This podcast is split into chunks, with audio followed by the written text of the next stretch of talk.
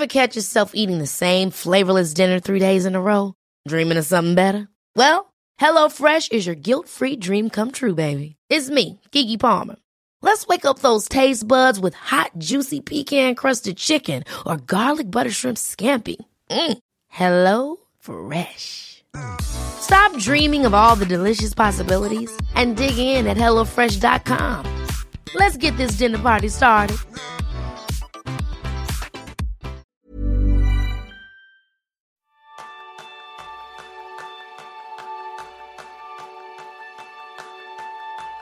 ¿Cómo podemos conseguir el sueño de toda una vida? Ese es el tema principal del programa de esta semana, donde aprenderás cómo un restaurante se convierte en referente mundial y alcanza las tres estrellas Michelin.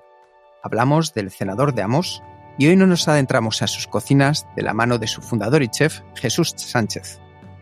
Jesús es navarro de nacimiento, cántabro de adaptación y con alma de cocinero y manos de artista. Es el cofundador y chef del restaurante Cenador Amos, tal como Kiki ya has comentado. Y este rest restaurante ha sido galardonado con tres estrellas Michelin y tres eh, soles de Repsol. Su entorno le sirve de inspiración y su cocina está muy ligado al paisaje que le rodea y a sus valores.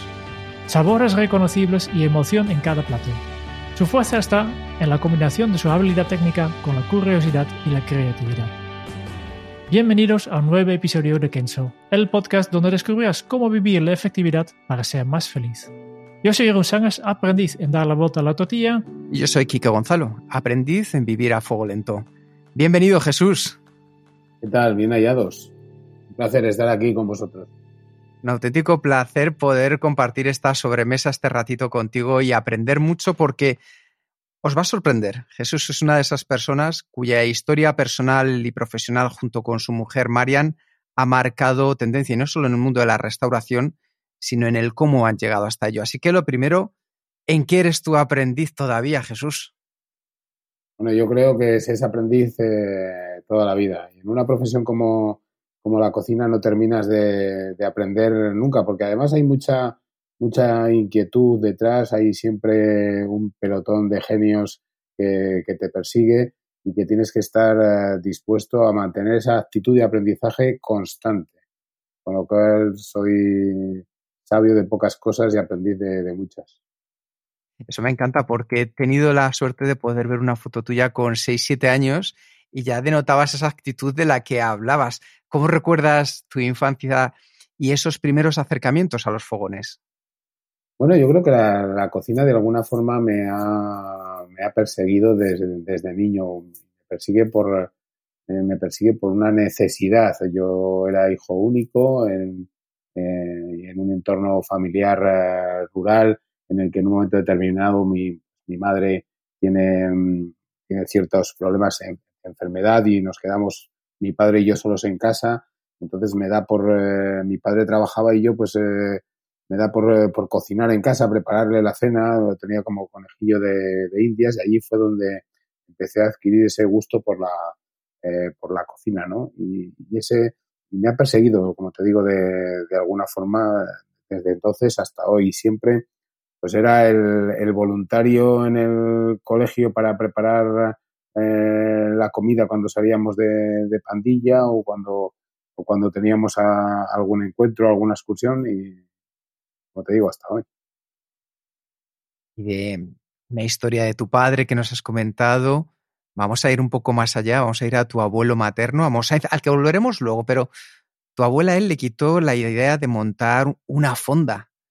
¿Quién te puso a ti en la cabeza ser chef en lugar de ser maestro?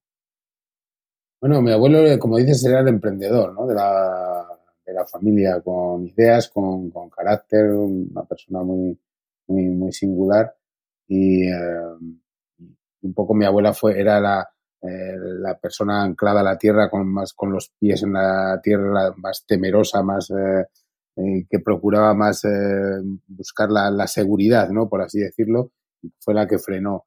A mí ese freno, no, afortunadamente, no, no me lo pusieron ni mi padre ni, ni mi madre. Sí que es verdad que ellos pues en su, en su cabeza entraba otro porvenir, otro futuro para, eh, para su hijo, pero la, el tesón y, y, la determinación también, ¿no? Pues eh, hicieron que doblegar ese, ese empeño, ese, ese proyecto que tenía en su hijo y darle rienda suelta a la manifestación de la inquietud que salía, que surgía en ese momento. Con, con eso, con esos, eh, con esos mimbres, pues construimos, construimos nuestra, nuestro futuro y nuestro proyecto. Y una de las cosas que me sorprende es que apenas con 14 años tomas una gran decisión, es la de dedicarte de manera profesional a la cocina. Y, tú, y aunque tuviste que esperar cuatro años para terminar el bachillerato y poder ingresar en la Escuela Superior de Hostelería y Turismo de Madrid, yo, yo, me pregunto, ¿qué mantuvo Jesús viva la llama durante esos cuatro años de adolescencia? Bueno, pues la, ilusión, yo creo que también un poco el, eh, fue un poco una trampa, ¿no? Decir, eh, por mis padres, bueno, le obligamos a hacer el bachillerato, que seguramente que esto se le quite de la cabeza, pero claro, yo no se me quitó, no se me quitó de ninguna forma eh, de la cabeza, muy al contrario, pues incluso los, los profesores y tutores que yo tenía en, en Pamplona, en el instituto, pues eh, cuando, se reunían con mis padres, pues le decían, pues es que lo tiene, lo tiene claro, o sea, lo suyo es la cocina, le gusta la cocina, tiene esa, esa pasión por la cocina y va a ser difícil quitárselo de la cabeza. Y eso es una cosa que ahora que tengo, que tengo hijas y tengo hijas adolescentes también, que muchas veces me preguntan también, dicen, nosotros no tenemos tan claro nosotros no tenemos tan claro lo que queremos ser como tú lo tenías antes, ¿no? Como yo con 14 años o con 18 lo tenía, que quería ser cocinero. También hay que tener en cuenta que los tiempos han cambiado y esa y, em, que el ejemplo no sirve, eh, no es que sirva para todos. Unos encontramos nuestro camino, nuestro nuestro talento eh, muy al principio de, eh, de, nuestra vida y otros tardamos mucho en encontrarlo, ¿no? Y eso no es para nada una, no es para nada una, una pega ni muchísimo menos. Yo creo que cada cosa, cada, cada persona tiene su tiempo, su momento, y yo lo encontré en ese momento y fui, y fui eh, determinante y, y, seguí adelante con, con la idea. Y desde este momento, pues has creado un gran proyecto que, que, ha pasado mucho entre, entre este momento y dónde estás tú ahora mismo con este restaurante fabuloso y con las tres estrellas Michelin. Lo que quería preguntarte es, eh, en este camino, ¿qué sacrificios has tenido que hacer? ¿Qué has, has tenido que sacrificar para convertirte en este chef de, tres estrellas Michelin? Bueno, pues no cabe duda que hay, sacrificios, pero los sacrificios están en cualquier, eh, en cualquier profesión que se viva con, con pasión y con, y con dedicación y entrega a esa profesión. Quiero decir, eh, yo siempre lo digo y en este sentido quiero desmitificar un poco, ¿no? Porque sí que es cierto eh, que las respuestas eh, típicas son de, bueno, hemos sacrificado los fines de semana, hemos, hemos sacrificado pues los periodos de ocio de nuestros compañeros porque nosotros trabajamos el ocio de los demás, ¿no? Eso es típico, pero cualquier, yo miro a, que ahora mismo en este, en este crisis que estamos viviendo, miro a sanitarios, miro a médicos, miro a, mi alrededor y digo, ¿y, y antes también, por supuesto, pero, pero ahora no cabe duda que lo tienes más presente, ¿cuántos sacrificios no hacen estas, eh, estas personas? Pero todo nace de, todo nace de un, de un único sitio, es de vivir con, con pasión y con entrega, con entrega a tu profesión. Y es lo único que te hace llenar esos, eh, esos vacíos y llenar esos, eh, esos sacrificios. Claro, claro. Y, y uh, a nivel personal, ¿qué te diferencia a ti eh, de los otros chefs que, que, hay? ¿Qué haces tú diferente? Está claro, yo soy más alto, más guapo, más joven. Es una pregunta obvia. y con más estilo, Jesús. Hombre, por supuesto. con mucho más estilo. Claro, claro. Yo, de, de, hecho, yo fui el que enseñó el estilismo aquí, que da Costa, por ejemplo. y me, fui yo. Y, y todos los trucos de, de pastelería de Martín Berasategui los sabe gracias a mí. David Muñoz le aconsejé para ese corte de pelo y esa... ¿Qué te voy a decir?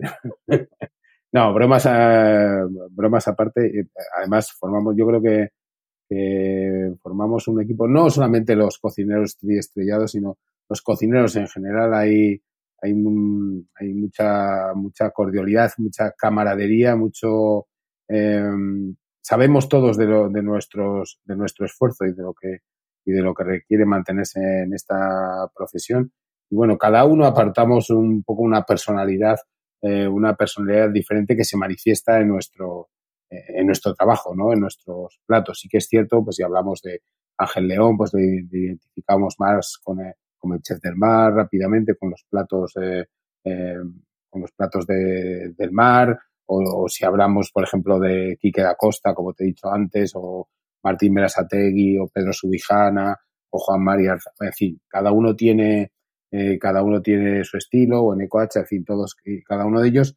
Yo creo que esa es la, la diferencia, ¿no? Cada uno expresamos, eh, expresamos nuestra, nuestra cocina desde, desde nuestra manera de ver y entender eh, el mundo y la, y la gastronomía a mí me gusta que mi cocina se identifique el terruño, que se identifique Cantabria, por supuesto, el, entorno donde se desarrolla mi cocina, pero me gusta también que se vea un poco de, mi bagaje, de mi bagaje culinario de, Francia, donde yo me, he formado la cocina francesa, o de o, mis orígenes de, Navarra, cuando me expreso con, las verduras o con, o con, productos eh, típicos de, esa región, ¿no?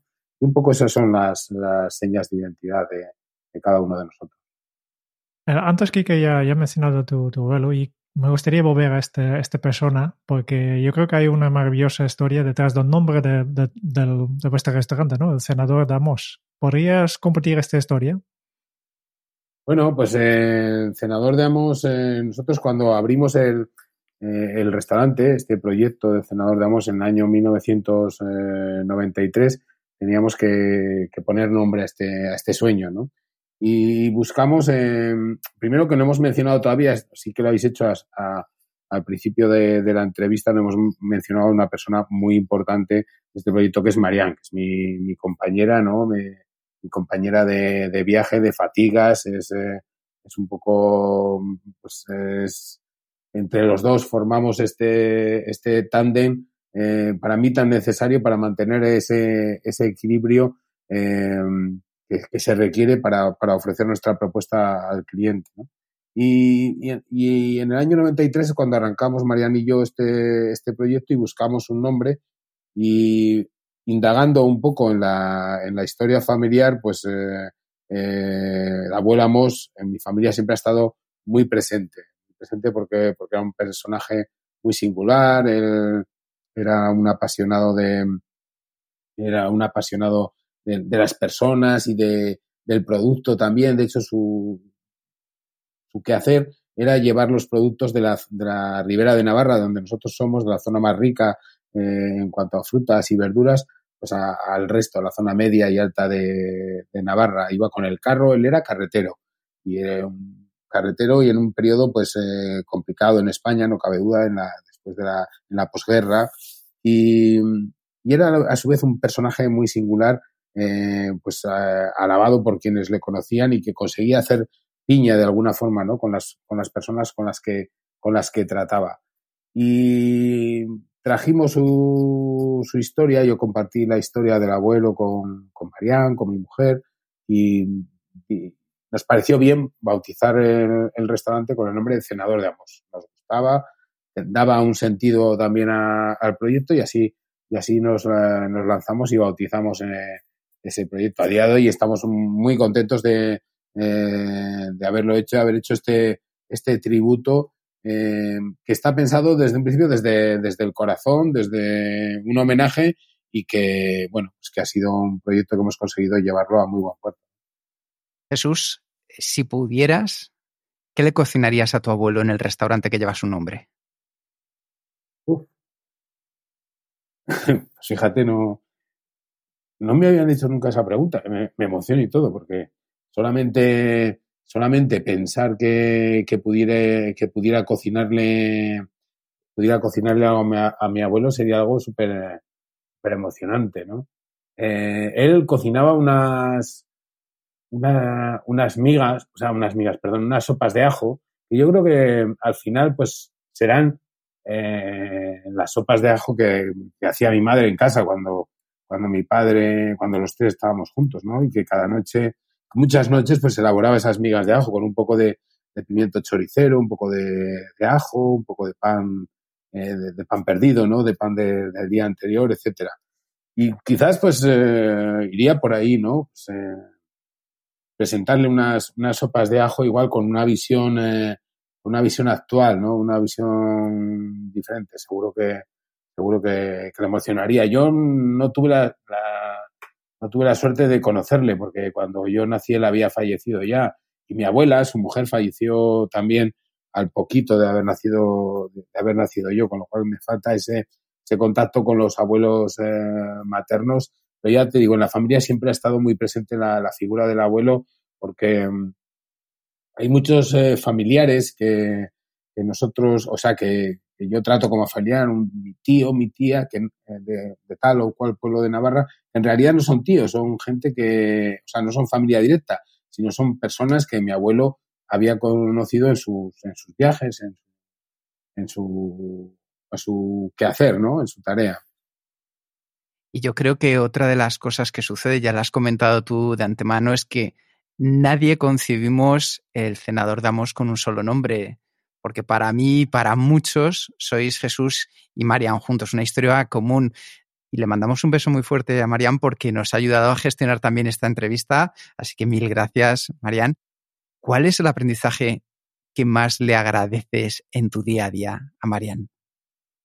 Bueno, pues ella es una, una persona también en aprendizaje constante y, y quizás, eh, quizás Marian cuando eh, ella no tuvo ese, esa visión ¿no? de, de decir que ella quería dedicarse al restaurante, tener un restaurante o dedicarse a, a, la hostelería, ¿no?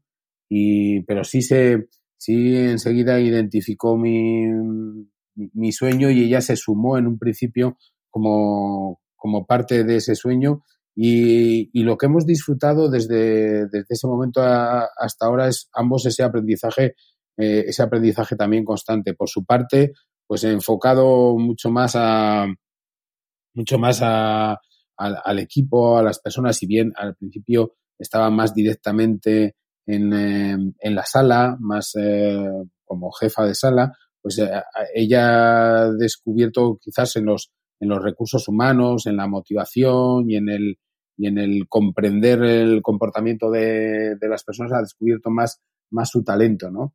y constantemente se, se forma en ello y tiene ese, esa, esa vocación y que, por otra parte, nos viene, nos viene muy bien al, al equipo. Es, es, un poco la, eh, la cuidadora de, del equipo, ¿no? A mí me cuida mucho, no cabe, no cabe duda, pero también es la, la cuidadora de, del equipo y tiene la habilidad, además, de, conectar, de conectar a las, eh, a las personas.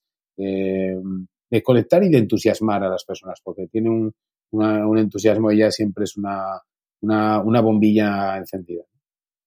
Volveremos también, claro que sí, a Marian, porque mucho de lo que aporta el senador es esta experiencia que habéis provocado juntos. Y yo tengo una curiosidad porque eh, estuve viendo en directo aquel noviembre del 2019 cómo recibíais las tres estrellas Michelin.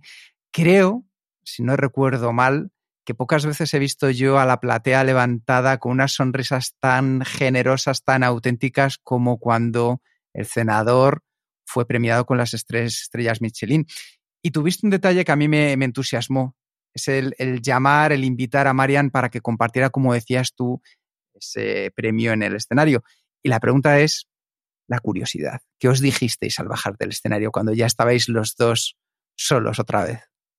Bueno, estábamos como, la verdad es que estábamos como, como en una nube. Nos hemos dicho tantas cosas después de, de haber bajado de, ese escenario eh, y nos hemos ido diciendo cosas también conforme nos lo íbamos creyendo, ¿no? Porque es que en ese momento esto tan, eh, hay una, se desencadenan una serie de acontecimientos, de sentimientos, de pensamientos eh, que es difícil, em, que es difícil eh, sintetizar en, eh, en uno o, o, expresarlo de una forma. Yo creo que todavía hoy seguimos diciéndonos, seguimos diciéndonos cosas y seguimos mirándonos y decimos, bueno, hemos conseguido, hemos conseguido un sueño. Ojo que tampoco, no es un sueño que nos, cuando nosotros abrimos en el año 93, ni de lejos pensábamos que, eh, ni de lejos pensábamos que era nuestro sueño, nuestro proyecto era conseguir tres estrellas Michelin, ¿no? Es un sueño que, se ha forjado, que se ha forjado poco a poco.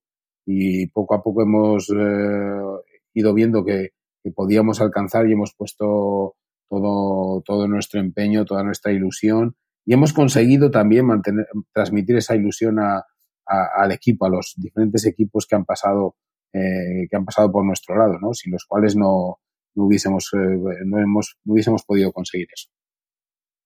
Dices que no, no habéis fundado este, este restaurante con la idea de, ganar directamente los tres estrellas Michelin, pero yo creo que sí que al inicio directamente tenía esta convicción de este va a ser grande. Y yo creo que también que directamente desde el inicio habéis empezado a trabajar ya como si, si tuvierais ya una estrella Michelin.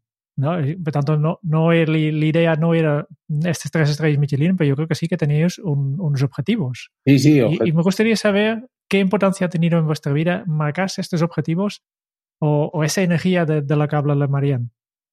Mira, para serte sincero, nosotros eh, cuando abrimos en el año 1993, el primer objetivo que teníamos es que la gente viniese eh, y que repitiera y que volviese a venir la primera estrella Michelin nos pilló de, eh, de sopetón, o sea, sin, sin haberlo pensado, sin haberlo calculado. Nos llegó al año y poco de haber abierto, nos llegó la primera estrella Michelin y nos quedamos, nos quedamos sorprendidos. Sí que es cierto que a partir de ahí van cambiando, van cambiando las cosas. Em, hay una cosa que es muy cierta que, que, has dicho, que es que trabajábamos con el, con el objetivo de, tener una estrella Michelin. Siempre hay que, yo creo que siempre hay que marcar los, los objetivos, tienen que ser ambiciosos. Y si tú tienes, eh, si tú tienes una estrella, eh, yo siempre lo digo, hay que, hay que trabajar como si, como si tuvieses dos. Es la forma de asegurar una. ¿eh? y si luego tienes dos, hay que trabajar como si tuvieses tres. Es la forma de asegurar la segunda, ¿no? También. Y eso sí que lo, lo fuimos, lo fuimos haciendo. Pero en el año 93, pues eh, yo tenía 29, 30 años y, y Marian tenía 22. Eh, y, éramos dos niños, sobre todo más ella que yo, pero lo, lo que buscábamos era pues, eh, sobrevivir, decir, bueno, nos lanzamos aquí, nos lanzamos aquí a esto, nos, independizamos y a ver cómo nos va y, que tengamos para ganar para pagar las facturas. Ese era nuestro, proyecto, no nace como, no, nace realmente como un proyecto. El, proyecto se va fraguando a, partir de tiempo y se fragua cuando, eh, cuando ya obtenemos la, primera estrella Michelin, cuando, eh, cuando ya pues en el panorama gastronómico vamos teniendo nuestro, nuestro lugar y posteriormente pues decidimos eh, emprender ese camino hacia poder conseguir la segunda estrella y posteriormente poder conseguir la tercera. Y desde el inicio no solo tenías un, buen proyecto, pero también un entorno privilegiado, ¿no? Que a nivel arquitectónico y natural, ¿no? Este sitio tan, tan bonito que tenéis en una casona paleciega del siglo XVIII, donde está en este momento el restaurante Senador Ramos, ¿no? Sí, ese. Pero lo, lo, que de verdad es emocionante del Senador es la experiencia que, que transmitís a todos los niveles, ¿no? Yo me puedo imaginar cómo diseñar, diseñar un entorno arquitectónico, pero ¿cómo se diseña una experiencia? Bueno, pues eso es un poco... Nosotros de diseño, son muchos los factores que, influyen para, diseñar la experiencia y la experiencia en sí va evolucionando también a lo largo, de, a lo largo del tiempo. Eh, yo te puedo resumir en los últimos años cómo, qué factores hemos ido añadiendo a nuestra experiencia. Y hemos, eh, los últimos factores que, que, influyen en nuestra experiencia pues son el entorno, son la sostenibilidad, son los, eh, los, proveedores de, de, kilómetro cero, la identificación de, de, la cocina de Cantabria en nuestro, en nuestro, en nuestro discurso, que el cliente que entra eh, identifique esa, esa, ese territorio, esa identidad. Eh, año tras año siempre marcamos un eslogan, por así decirlo, unas, eh, unas que van a ser un poco la directriz de lo que va a suponer nuestro trabajo durante esa temporada. El año pasado hablábamos de la esencialidad eh, compleja, eh, ese trabajo que, supone mostrar la esencia de todo lo complejo, de todo el, enorme y complejo trabajo que hay para poder mostrar la esencia de, un territorio, de una cocina, etcétera. Y luego también, además de todo eso, que queremos mostrar con nuestra, de nuestra cocina, la experiencia, también el entorno de, la casa, ¿no? Eh, y, en y, en ese sentido, pues eh, hace tres años construimos una, una panadería dentro de dentro del restaurante en uno de las eh, de las habitaciones más de las habitaciones más em, emblemáticas de la casa construimos la, la, panadería y luego pues están todos los em, todos los espacios un poco dedicados a, implementar esa, experiencia. Interesante. Em, has mencionado el, tema del año pasado, ¿no? La, esencialidad compleja o compleja esencia, ¿no? ¿Cómo será la experiencia del senador de, este año, de 2021? Bueno, pues nosotros eh, este año 2021, después de la después de la, de la experiencia de 2020, nosotros queremos hacer eh, más, hincapié si cabe, más, eh, más fuerza si cabe en ese discurso que apuntábamos ya en 2020. Y por eso la, la expresión que, que queremos acuñar para, para, este 2021 es la de más amos, ¿no? O sea, ser más, eh, más amos que, más amos que nunca. Eh, y es un poco lo que, es un poco sobre lo que queremos trabajar durante este 2021. Otro tema que, has mencionado antes era eh, hablando de la experiencia, era buscando a estos proveedores, ¿no? Y yo creo que es, que es un poco tu trabajo, ¿no? Es la parte que te toca a ti.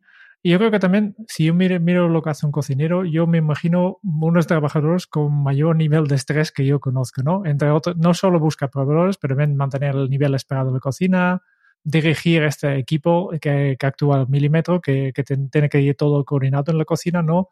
Eh, tratar con todo tipo de comensales y después tener tiempo para crear, probar, errar y aceptar con nuevos platos. Y yo me, pregunto, ¿cómo, ¿cómo lo haces esto? ¿Cómo organizas tu día a día para conseguir todas estas tareas y, sin sufrir demasiado de todo este estrés? Bueno, yo creo que al final lo que necesitas para todo eso es equipo. Todo eso sería, no difícil, sería imposible de, imposible de llevar a cabo sin, eh, sin un equipo. Y, y, poco a poco, pues la, la, evolución de, del cocinero que en el año 93 eh, abre el restaurante con un restaurante pequeño, con, eh, con ese cocinero al frente, ¿no? Va evolucionando hacia, hacia la consecución, la búsqueda y, la integración en un, en un importante en un equipo importante. Por eso yo también muchas veces digo que, eh, que la tercera estrella Michelin es de, de, todos y cada uno de las personas que han pasado a lo largo de estos más de 25 años por el senador de Amos. Todos han aportado su granito de arena en su momento y todos han, eh, han conseguido. El éxito es un poco al final de todos, ¿no? Y como te digo, la, la única forma de, de, llevar todo esto adelante es, eh, y no volverte loco, que yo creo que es por ahí por, por donde me por donde iba tu pregunta, ¿no? la forma de, seguir adelante y no volverte loco es contar con un, con un buen equipo y, un, y un buen psicólogo también en, en la familia, que, quizás Marian también tiene, habría que darle mucho, no como psicólogo, pero vamos, de aguantar, de, eh, de, de, aguantar esos momentos eh, en los que uno está, yo estoy más bajo, otros estoy más alto, en, cualquier momento, en el alto o el bajo, es igual de insoportable. o sea que, tiene, tiene muchísimo, mérito. ¿Y, cómo sería un día típico tuyo en, en, época en que el restaurante está funcionando? Bueno, pues eh, empieza levantándonos prontito, desayunando, viendo un poco, bueno, estás, eh, estás al día de las, eh, de las reservas, las llamadas que, que hay que hacer con proveedores o, visitas que, hay que hacer a algún proveedor y luego ya enseguida pues con el, eh, con el equipo, compartiendo, supervisando, viendo, haciendo briefing también de, pues de cómo va a ser eh, el día. Primero lo compartimos con, con, cocina, pero luego hay que compartirlo también, eh, luego también hay que compartirlo con la sala para, para saber un poco los, los clientes que llegan en qué momento eh, y todas estas cosas. Eso es, eh, hay dos, eh, si, si el día es de dos servicios, pues esa acción hay que repetirla por la mañana y por la noche. Pero mi día fundamental se pasa, se pasa en la cocina, eh, con el jefe de cocina, con las partidas, pues viendo un poco las, las elaboraciones, las previsiones, las compras, etcétera. Si te digo, eh, si luego hay por la tarde hay servicio, hay servicio también, pues repetimos un poco y hay muy poca, muy poco espacio prácticamente para, eh, para el descanso los días que, que doblamos el, eh, que doblamos el servicio. Y si tienes algún momento de más tranquilidad, pues en la, en la oficina, eh, revisando apuntes. También tenemos un departamento de, de I D, por así decirlo, que es el departamento creativo, el que, que requiere también su, su atención y generalmente lo centramos en un día o dos a la semana para, para dar la atención a ese departamento, para, para hacer pruebas, para, para ver posibilidades de nuevas incorporaciones al menú. Es muy, eh, es muy el día se te pasa se te pasa volando, es muy entretenido y cuando eh, cuando el restaurante ya recibe los clientes, pues también me gusta salir al comedor, eh, hablar con los clientes para que me den su, su feedback. Me encantan los clientes que, que, salen, les preguntas y te dicen todo muy bien y luego les intriga Paisor. Habría que crucificarlo a este. que también pasa. no, pero este es muy bien. El tema de, del I más D yo creo que es, es, una parte que si quieres hacerlo bien necesita grandes bloques de tiempo, casi, ¿no? Porque innovar en, en, en fragmentos de 30 segundos yo creo que es, que es, muy complicado. Ya has dicho que, que, si no tienes servicio por la noche, pues dediques una, una tarde a la semana a esto. Pero después me, me, pregunto, si todo el día estás en la cocina, ¿de dónde sacas la, la inspiración? Uh -huh.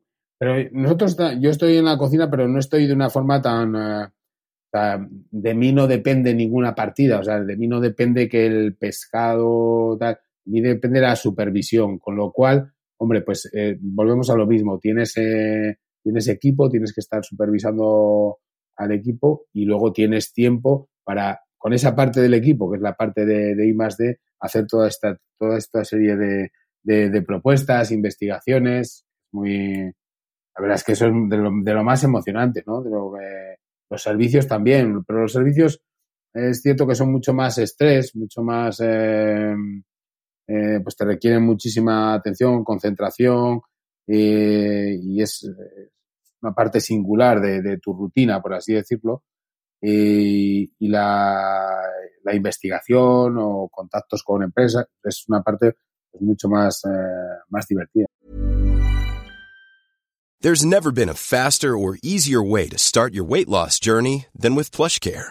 PlushCare accepts most insurance plans and gives you online access to board-certified physicians who can prescribe FDA-approved weight loss medications like Wigovi and Zepbound for those who qualify. Take charge of your health and speak with a board-certified physician about a weight loss plan that's right for you.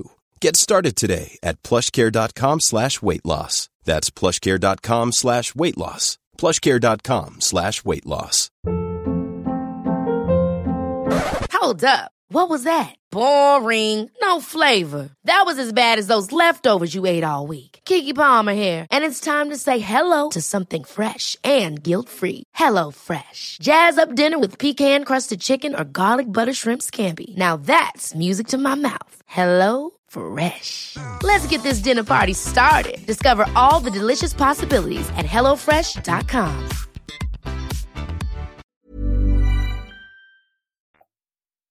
Yo tengo una pregunta y al final es que cocineros, motivación y fuego para mí son los tres elementos imprescindibles de vuestra cocina y yo creo que una señal de identidad, porque con los estudios de coaching, de mindfulness, de Marian, aprendisteis herramientas que os han servido para trabajar con el equipo, como por ejemplo el Enneagrama, que sí que lo habéis puesto en práctica con quien grabasteis los vídeos eh, junto a Juan Ochanove, que son maravillosos.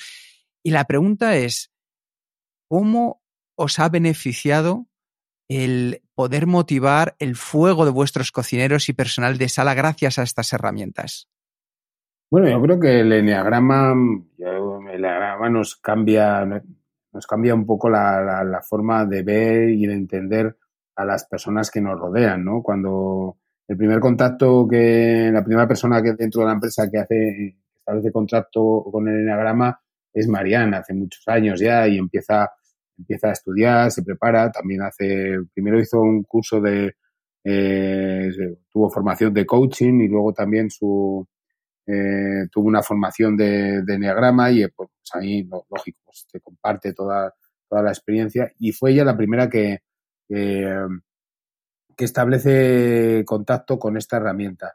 Luego yo posteriormente pues también, eh, también estudio, leo, sigo, veo y, trabajamos con esta herramienta y como te digo, yo creo que nos cambia, eh, es un cambio, es un cambio total en el sentido de que, bueno, eh, empezamos a ver a nuestro entorno y a las personas pues de una forma diferente, ¿no? Quizás eh, con, más, eh, con más empatía. Yo creo que es lo que te, que te ayuda fundamentalmente en el enagrama, es a, empatizar con el, con el otro.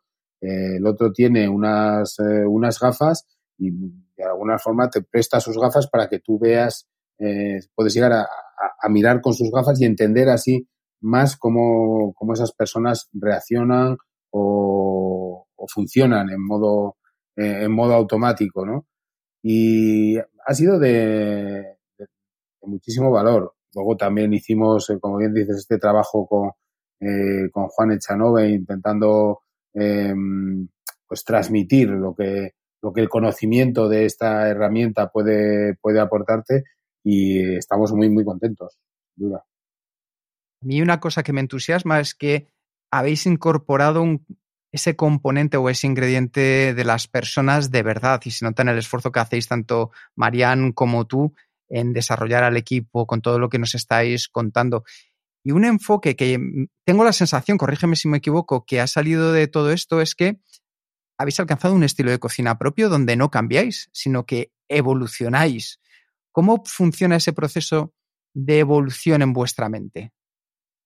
Bueno, pues sí, eh, al final tú tienes una, es lo que te comentaba un poco al principio, ¿no? Es una forma de ver o entender la, el mundo a través de la cocina o la cocina a través de tu, de, tu prisma y eso te, eso crea un estilo, un estilo propio.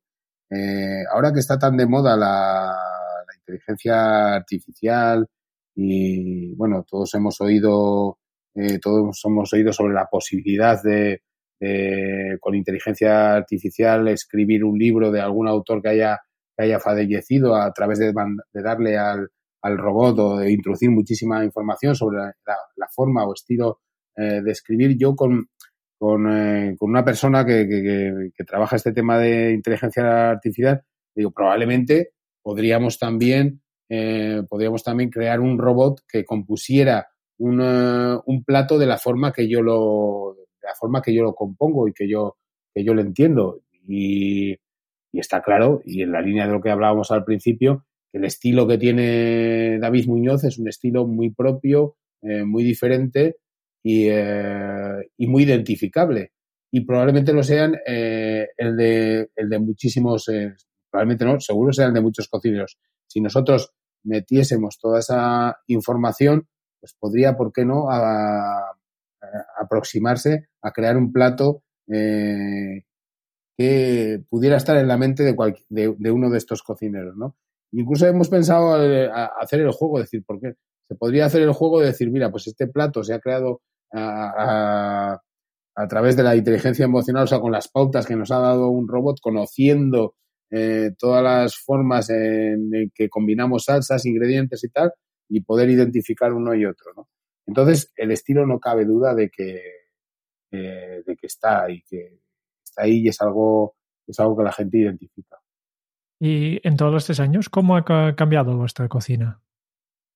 Es una evolución, no es, em, no es cambio nuestra cocina. Estamos hablando de, que nuestra cocina empieza en el año 93, de hasta aquí, pues ha habido no cabe duda que ha habido movimientos culinarios, hemos vivido el auge, el auge de, mm, el auge de la, de la gastronomía española a nivel internacional, hemos vivido la revolución de, que supuso el bulli y todos sus, eh, todo su cambio de, paradigma, de toda su, su, generosidad a la hora de compartir conceptos, técnicas, etcétera. Y bueno, pues nosotros nos hemos, eh, nos hemos mantenido haciendo nuestra cocina, eh, aceptando todo lo, todo conviviendo con la contemporaneidad, o sea, siendo contemporáneos, aceptando pues todos los, todo lo que, lo que se iba aportando a la cocina, pero siempre en favor de nuestra, de nuestra forma de ver.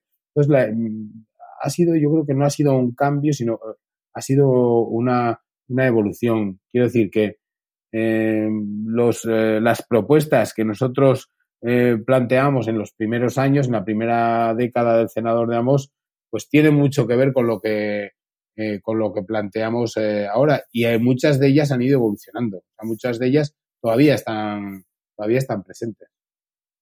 Y yo creo que especialmente el último año que hemos vivido la crisis del coronavirus ha sido un año de, muchos cambios en muchos aspectos para, para muchísimas empresas, ¿no? Y, de, aquí va una pregunta que te ha dejado el Chanti Elias, compañero chef, a quien hemos entrevistado en, este, en episodio 76 de este podcast. Y su pregunta para ti es, ¿cómo os ha ayudado la gestión emocional a llevar la pandemia y la situación del restaurante?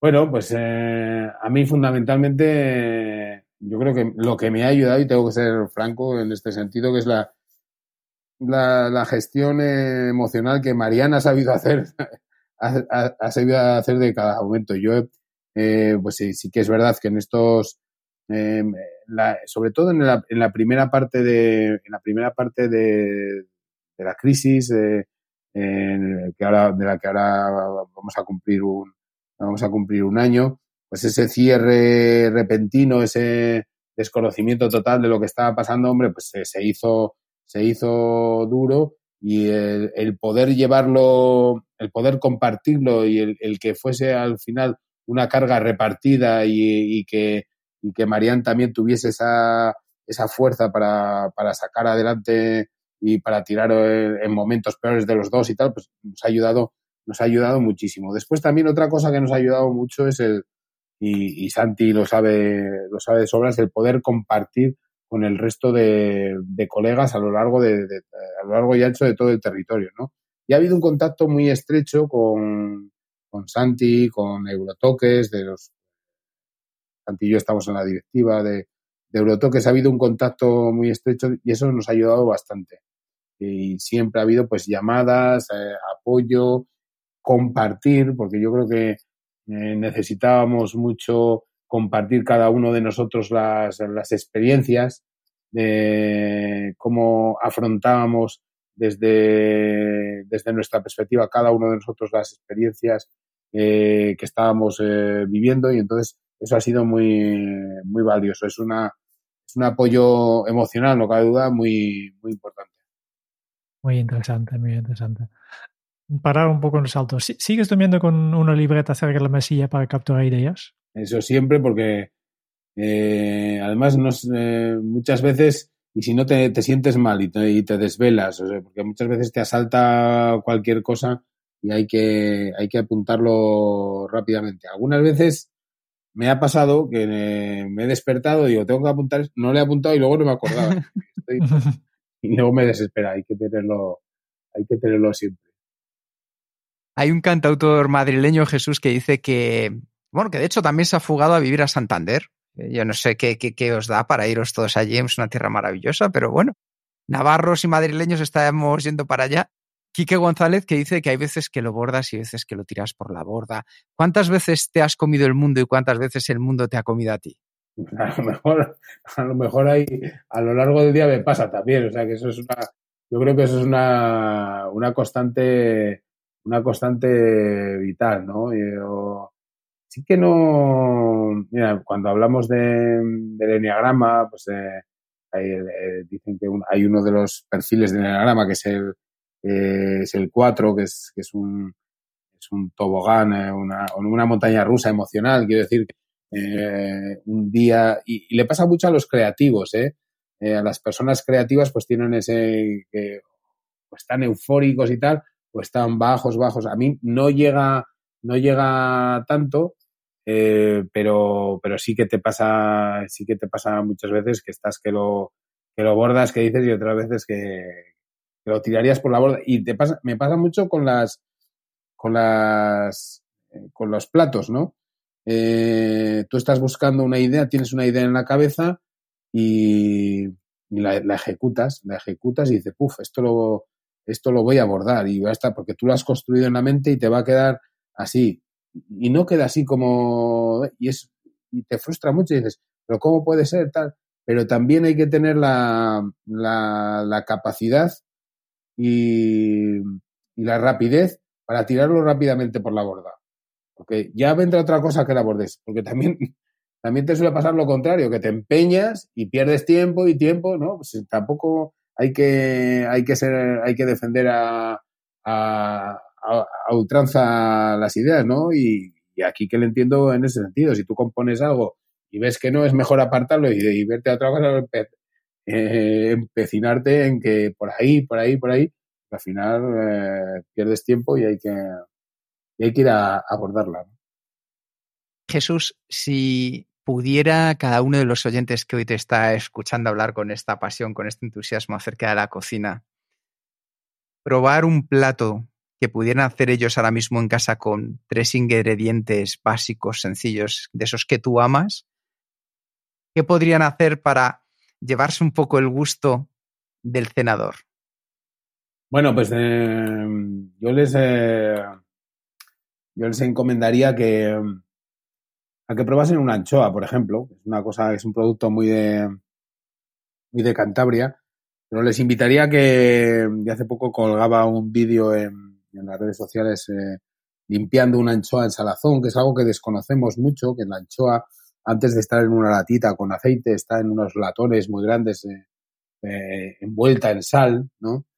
Y yo les, eh, les retaría que comprasen una buena anchoa en salazón que se dedicasen el tiempo para sobarla, para limpiarla, para sacar los dos filetes, limpiarla bien de espinas, ponerla en aceite y cuando ya hayan conseguido eso, pues sobre una sobre una rodajita de, de pan únicamente con un poco de aceite comerse ese, ese filete de anchoa que es, que es esencia, esencia pura. Y ahí es radica un poco la, esencialidad compleja, ¿no? Porque para, para que ese filete de anchoa sea realmente magia, no está solamente en que lo está, en saber limpiarlo, en saber prepararlo, en el punto justo, eh, seleccionando bien el aceite, que esa es otra de las, esa es otra de las, de la complejidad de, la esencia, ¿no? Saber seleccionar bien el aceite, saber seleccionar bien el salazón en su momento, en su momento óptimo, todos esos, eh, todos esos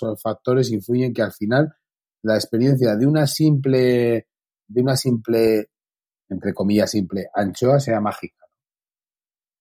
Que es algo maravilloso, vamos. Eh. Una San Filipo, ¿verdad? Efectivamente. Que nos, puedan, que nos puedan ayudar ahí. Y si nos fuéramos a otro extremo, sé que uno de tus viajes que más te sorprendió a nivel culinario fue el de Japón. De hecho, en Kenso forma parte de nuestro ADN. ¿Qué fue aquello que más te llamó la atención? Bueno, de Japón te llama, te llama la atención todo. Eh, parece una perogrullada, pero es verdad, te llama la atención todo, porque es uno de los, eh, cuando haces, eh, cuando haces un viaje, cuando haces un viaje a, pues, no sé, a Sudamérica, a Europa, sí, te llama la atención, pero en, el fondo no, sales de, un entorno conocido, ciertamente conocido, pero cuando viajas a Asia ya te cambia todo, o sea, cambia la forma, em, la forma de, entender la, tradición, todo. Y en Japón nos llamó mucho la, atención, sobre todo, la, dedicación del cocinero, bueno, pero del cocinero, del taxista, o de, o de la persona que realiza una tarea y que al final son verdaderos especialistas en su tarea. Una persona que estábamos en el, en el mercado de, pescado de, de, Tokio y una persona que, que limpia anguilas, pues se, se, pasa la vida limpiando anguilas. Una persona que hace sushi, pues tiene ya más de 30 o 40 años. Cuando lleva 25 años haciendo sushi todavía le falta aprendizaje, o sea, tienen ese, ese concepto que te llama mucho la atención, además de, del respeto hacia el producto, ¿no? Y hace que se esa, que esa dedicación, ese que luego, bueno, pues eh, ahí es donde conocemos un poco también sobre, sobre el Ikigai, ¿no? Sobre ese, esa, esa filosofía de vida que hace, que te lleva a buscar eh, tu talento y a, y a dedicarte a ello, ¿no? Eh, todo eso te llama poderosamente, poderosamente la atención. Por encima de, de, de lo que, de lo que comes, eh, de lo que, de lo que sientes, te llama la atención ese, esa, esa entrega, ¿no? Ese, ese valor humano y, y, esa dedicación. Y una cosa que a mí siempre me llama mucho la atención es que hay más allá después de alcanzar el sueño de toda una vida. Bueno, pues eh, más allá hay más trabajo, o sea, más, eh, más proyectos. Creo que cuando alcanzas este, este hito, que no cabe duda eh, que es muy, muy importante, pues también se te abre la posibilidad de, de poner en marcha otros, eh, otra serie de, de proyectos. Eres, estás un poco más, se te, no es que se te preste un poquito más de atención, pero no cabe duda pues que tienes mayor visibilidad y, y eso, eso favorece que, que, exista la posibilidad de, de, poner en marcha otros proyectos y no solamente proyectos eh, de carácter eh, gastronómico, que, que, sí, que sí que puede que tengan alguna vinculación, pero proyectos pues eh, con la industria alimentaria o con marcas que, que quieren contar contigo para como imagen o, co, o como I+D, en fin, se abre un mundo un mundo interesante. Y, y luego una cosa muy muy clara que es el esto no es como eh, no es como los Oscars o no es como otro premio que dices, bueno, esto ya lo tienes ahí, a diferencia de eso, esto hay que renovarlo año tras año.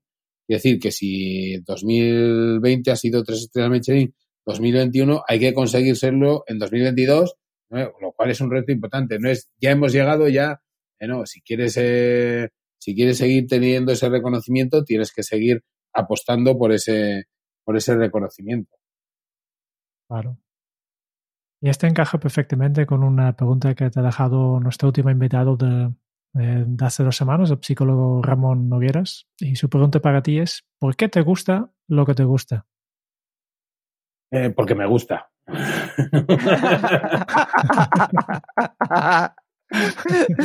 ¿No? Eh, porque si no me gustase, no me gustaría. no, pues eh, me gusta porque porque al final he dado cuenta que es un, te das cuenta de que es un, una disciplina tan amplia y que tan, eh, tan tangencial, que se puede, eh, que se puede combinar con tantas disciplinas y que tiene tantas, tantas posibilidades que, como decíamos al principio, no terminas nunca de, de aprender y es infinita la capacidad de, expresarte dentro de, de, dentro de ella. Por eso, eh, por eso me gusta. Por, y si no fuera así, probablemente pues me hubiese, me hubiese aburrido, pero si yo creo que no tienes tiempo de, de aburrirte. Vale, ya para terminar, eh, ¿tienes alguna pregunta final, siguiente paso, sugerencia o mensaje para los oyentes de este podcast? Pues, eh, bueno, yo les preguntaría, ¿cuál ha sido, eh, cuál ha sido recientemente el momento de, de mayor asombro, aprendizaje o sobrecogimiento, ¿no? Esa es la preguntaría que dejaría en el aire. Dejamos reflexionar a los oyentes. Y con esto ya pasamos al cuestionario Kenso. Son 10 preguntas rápidas que hacemos con todos nuestros invitados.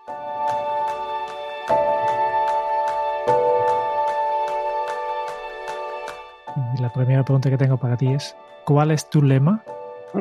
Yo, repetiría un lema que es muy, muy, traído, que es el de si quieres, puedes, pero yo añadiría algo más. Si quieres, puedes, pero hay que sumar la acción al deseo. Sin la acción, por mucho que quieras, no vas a. ¿Cómo se titularía tu biografía? Pongamos un título de hombre que soñó ser cocinero y logró alcanzar las estrellas. Hablando de libros, ¿cuál es el libro que más has regalado? Y obviamente aquí descatamos tu propio libro. Vaya, hombre, pues era el que iba, era, era el que iba, era el que iba a recomendar yo mi propio libro, ¿no? Eh, bueno, pues eh, yo me gusta, me gusta remitir a un, a un clásico de la, de la cocina, de la cocina francesa que, escribió un clásico de cocina que es de, de Escoffier, es unos, eh, uno de los primeros cocineros franceses y que es una guía culinaria muy completa que en la que se recogen las recetas más tradicionales. Yo creo que debe estar eh, presente de alguna forma en la biblioteca de los, de los cocineros. ¿A quién te gustaría o te hubiera gustado conocer? Bueno, lo hemos dicho antes, ¿no? A la abuela Moss, probablemente. Eh, haber participado de, sus tertulias o haber degustado el plato de sopas de ajo que, mencionábamos antes, eh, pues sería una de las, de las cosas que más me hubiese, eh, me hubiese emocionado. Pero también, como comentaba antes, probablemente he comido esas sopas de ajos a, través de, de, mi madre, ¿no? de lo que los platos que preparaba mi madre. ¿Qué canción pones a todo volumen para subir el ánimo? Pues me pongo una canción de Vivir la Vida de Mar Anthony, ¿no? Yo creo que, bueno, tiene ese ritmo de, ese ritmo de, del sur, ¿no? De Sudamérica, sudamericano que se te mete, eh, que se te mete dentro y luego el mensaje de, de, vivir la vida que me parece muy, muy, importante. Me pongo muchas, ¿eh? Pero esa podría ser. ¿Cuál ha sido la pregunta más interesante que te han hecho? Bueno, yo creo que todas las preguntas son interesantes. Lo son para la persona que las hace. Yo supongo que, la persona cuando formula una pregunta encuentra de interés lo que quiere, la respuesta que quiere obtener. Por eso, eh, desde, desde el respeto, eh, cualquier, eh, cualquier pregunta, cualquier formulación de cualquier pregunta es interesante y requiere por mi parte un respeto y un interés a la hora de responderla buena reflexión. Em, ¿Qué se te viene a la cabeza cuando piensas en la felicidad? Pues se me viene mi familia, sin duda, la, familia. ¿Y qué película volverías a ver cada año? Yo volvería a ver Roma, de, Cuarón, ¿no? Eh, me encanta esa película. Y si tuvieras que dejar un mensaje en una cápsula para tu yo del futuro, ¿qué le dirías? Me diría, ¿qué hay de bueno, viejo? ¿Qué hay de bueno, eh? No de nuevo. ¿Qué hay de bueno? Pero bueno. Y la última pregunta ya. ¿Qué le preguntarías al próximo invitado de este podcast? ¿Qué le preguntaría al próximo invitado? Bueno, le preguntaría lo que la pregunta que he lanzado a, a los oyentes también, ¿no? Porque me parece me parece interesante. Era que ¿Cuál era? Eh, ¿Cuál ha sido recientemente el, momento de mayor asombro, el momento de, mayor aprendizaje que, has tenido, teniendo en cuenta las circunstancias, eh, las circunstancias que nos han vuelto recientemente, o el, mayor sobrecogimiento durante, este tiempo? Pues muchísimas gracias por esta pregunta. Lo vamos a pasar al, al próximo invitado o la próxima invitada. Y solo nos queda una cosa que es un resumen de todo lo que hemos podido aprender de, ti, Jesús. A ver si será breve, ¿no? El resumen será breve. Sí, y cariñoso. Las dos cosas. Por esa anchoa que nos has regalado, Jesús. Digo, será breve porque, vamos, no, eh, no creo que os hayáis, lo sabéis mucho ya. Jesús Sánchez es un aprendiz en la cocina, donde uno lo es para toda la vida. Entre fogones no terminas de aprender nunca porque es un lugar donde hay mucha inquietud y donde es necesario estar dispuesto a mantenerla. Una actitud en sus genes por parte de su abuelo Amos y a fuerza de tesón y determinación, el empeño de Jesús fue la manifestación de su inquietud para dedicarse a la cocina. Y ese personaje protagonista de esta aventura también es Marian, su mujer y compañera de viaje, quien se identificó y se sumó al sueño como parte de él, una persona en continuo desarrollo y de manera constante enfocada al equipo y a las personas con las que consigue conectar y entusiasmar. Gracias a Marian ya estaba todo listo para comenzar el camino. En el año 93 arranca una historia escrita a cuatro manos, las de Jesús y las de Marian, el restaurante El Senador de Amos. Donde el abuelo Amos se emocionaría al degustar las sopas de ajo con una visión actual que su nieto le prepara. Un plato galardonado con el mejor de los premios, la sonrisa y el agradecimiento de un nieto hacia su abuelo. Estilo, equipo, objetivos y actitud. Los cuatro ingredientes del éxito del senador de Amos para alcanzar las tres estrellas Michelin y más allá. El estilo, donde todo nace de vivir con pasión y con entrega para llenar los vacíos y los sacrificios. El entender que el mundo a través de la cocina es un estilo propio donde el cambio produce evolución. El equipo, donde cada persona aporta su experiencia en el mejor de los lugares y también se desarrolla gracias a todo el conocimiento y trato personal que se les brinda. Los objetivos, porque siempre hay que marcarse resultados ambiciosos. Ellos tenían una estrella Michelin y ya trabajaban como si tuvieran dos.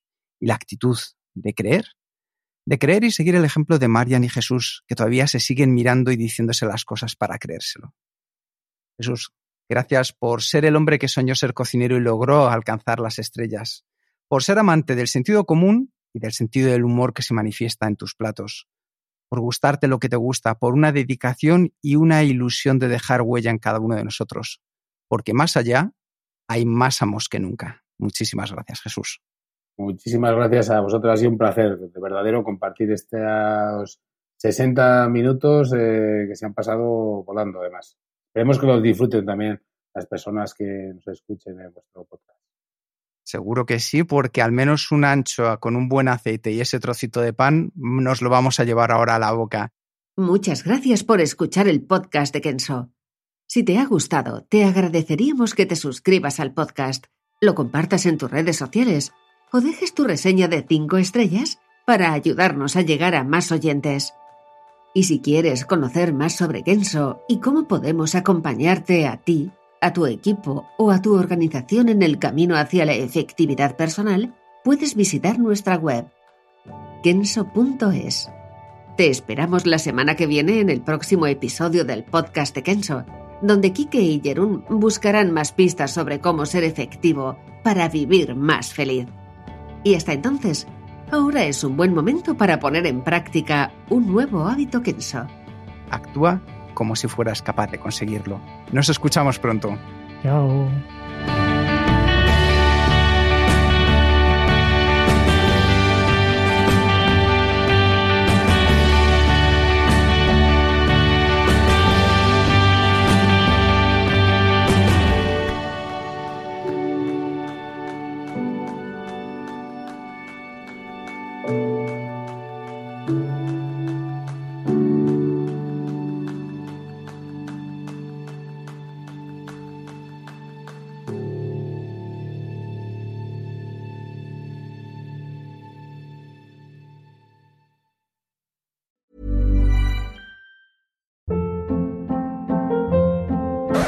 Up. What was that? Boring. No flavor. That was as bad as those leftovers you ate all week. Kiki Palmer here, and it's time to say hello to something fresh and guilt-free. Hello Fresh. Jazz up dinner with pecan-crusted chicken or garlic butter shrimp scampi. Now that's music to my mouth. Hello Fresh. Let's get this dinner party started. Discover all the delicious possibilities at hellofresh.com.